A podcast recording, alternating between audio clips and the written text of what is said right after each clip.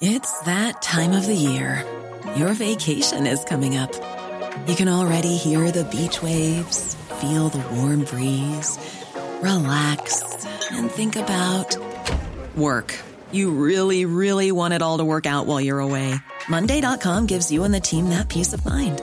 When all work is on one platform and everyone's in sync, things just flow wherever you are. Tap the banner to go to Monday.com.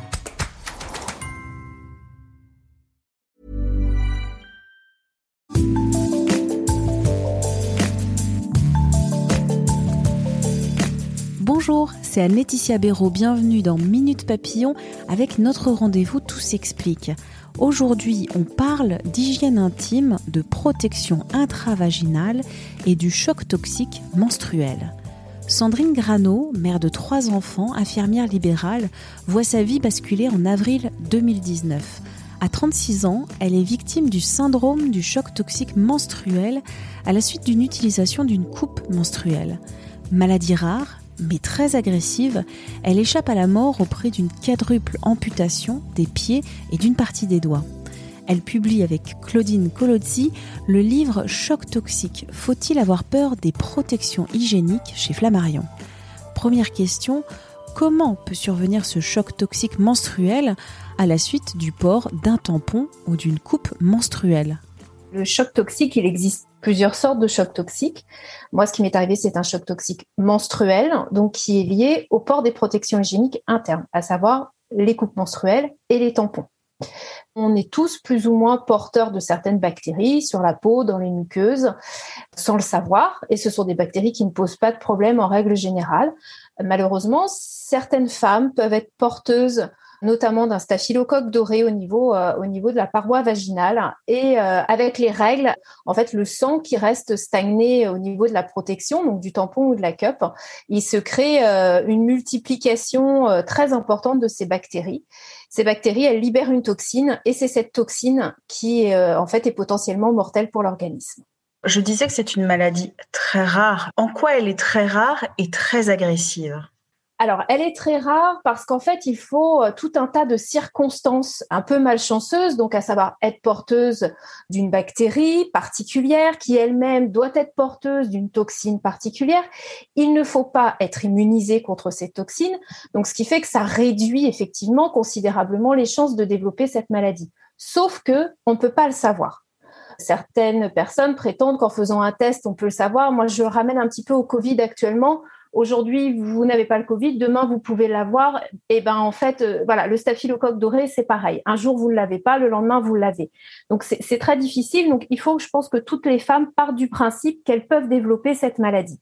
Alors pourquoi est-ce qu'elle est, euh, aussi grave, euh, je ne sais pas exactement, mais toujours est-il qu'en fait ces toxines, elles viennent attaquer tous les organes du corps, entraînant en fait l'arrêt euh, de chacun des organes. Donc, il faut une prise en charge très précoce, très efficace et euh, très intensive, j'ai envie de dire. Donc, souvent, voilà, c'est du passage très souvent en réanimation pour sauver les, les femmes victimes de cette maladie. Cette maladie est presque foudroyante. Elle arrive en quelques heures ça peut aller très très vite et c'est ce qui fait euh, qu'il y a régulièrement malheureusement des décès de, de, jeunes filles. On en entend parler de temps en temps malheureusement parce que on, les médecins ont mis trop de temps à diagnostiquer la maladie.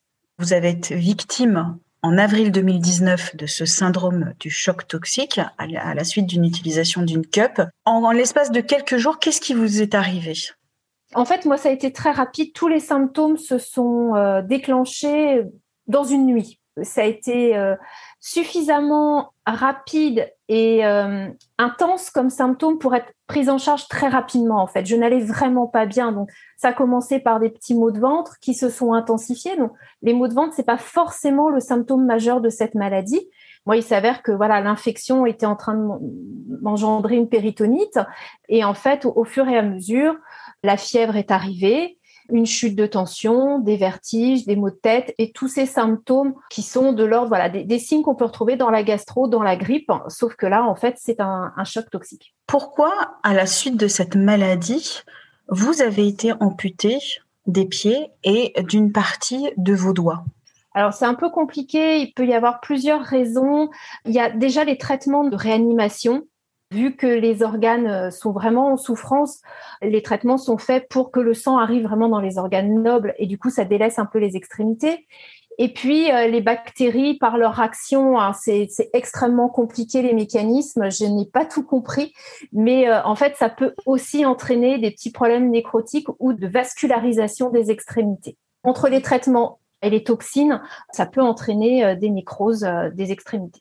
Aujourd'hui, vous allez mieux, vous témoignez et dans votre livre, vous indiquez comment prévenir ce choc toxique à la suite d'utilisation de protection euh, interne. Moi, je n'ai pas forcément compris dans un premier temps pourquoi j'avais fait un choc toxique. Je savais que c'était en lien avec ma coupe menstruelle, mais je n'avais pas compris le mécanisme. Qu'est-ce que j'avais fait de mal? Et en faisant des lectures et en recherchant, je me suis rendu compte qu'il euh, y avait des aberrations et que les informations qui étaient données par les fabricants sur l'utilisation de ces produits n'étaient pas forcément les bonnes et n'étaient pas celles qui étaient préconisées par les scientifiques.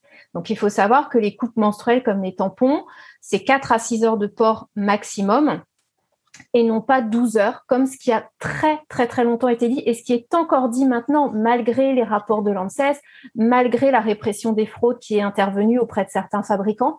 Ça a encore beaucoup de mal à évoluer en fait parce que c'est aussi un grand atout euh, marketing, hein, cette durée de port. Donc c'est vrai que la, la durée de port est extrêmement importante. Il faut absolument respecter 4 à 6 heures pas plus. L'idéal, c'est même d'alterner. Un coup, je mets une cup ou un tampon. Après, je mets une protection externe type serviette hygiénique ou, culotte menstruelle.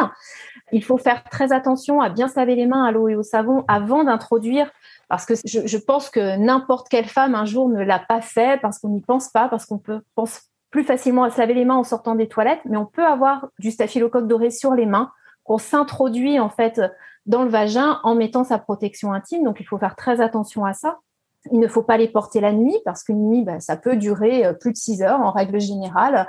Il ne faut pas mettre de coupe menstruelle non plus un petit peu avant les règles. Ça, c'est aussi quelque chose qui est vanté par les certains fabricants. C'est ce côté comme en fait, ça peut pas être abrasif au niveau de la muqueuse vaginale. Donc on dit, bah, pour éviter la tâche des règles qui arrivent à l'improviste, bon, bah, vous pouvez l'enfiler un petit peu avant. Et ça, il ne faut surtout pas le faire non plus parce que ça peut, euh, ça peut majorer, majorer ce risque-là.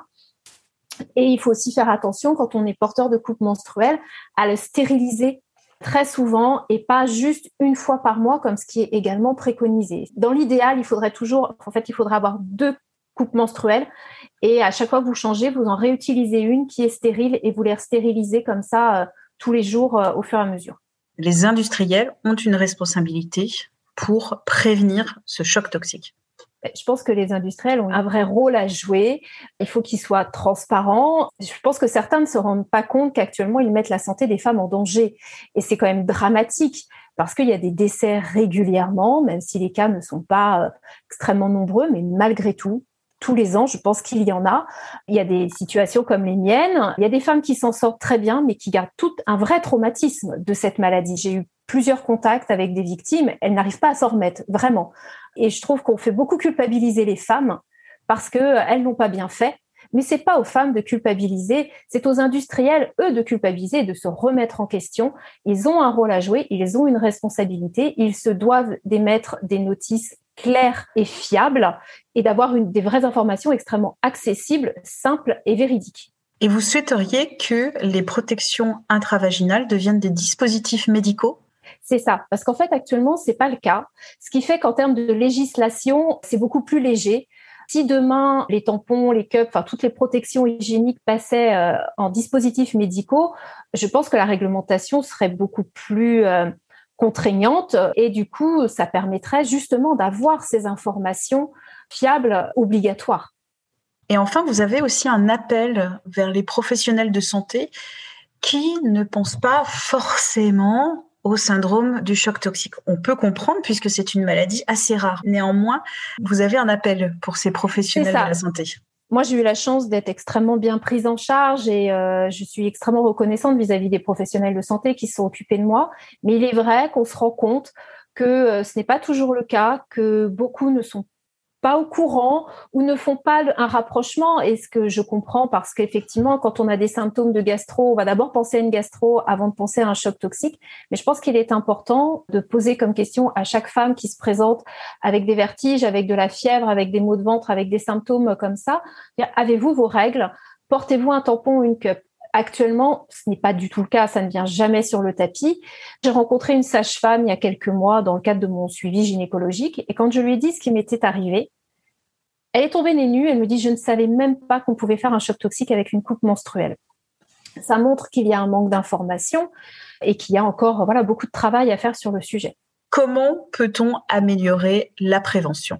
Moi, je pense qu'actuellement, on a un grand manque de prévention auprès des jeunes.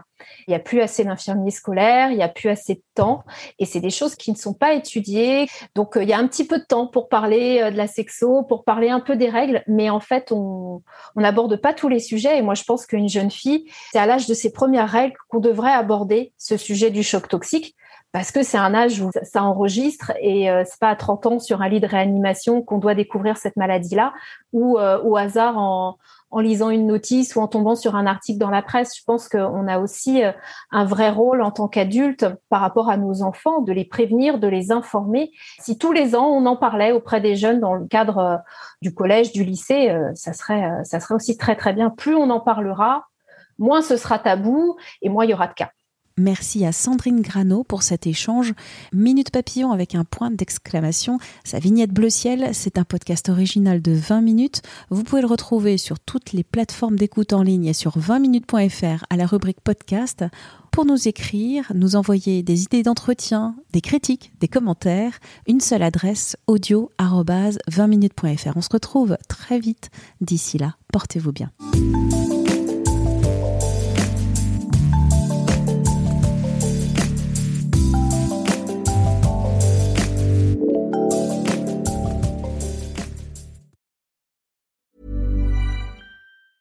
A lot can happen in three years, like a chatbot may be your new best friend. But what won't change? Needing health insurance. United Healthcare Tri Term Medical Plans, underwritten by Golden Rule Insurance Company, offer flexible, budget friendly coverage that lasts nearly three years in some states. Learn more at uh1.com.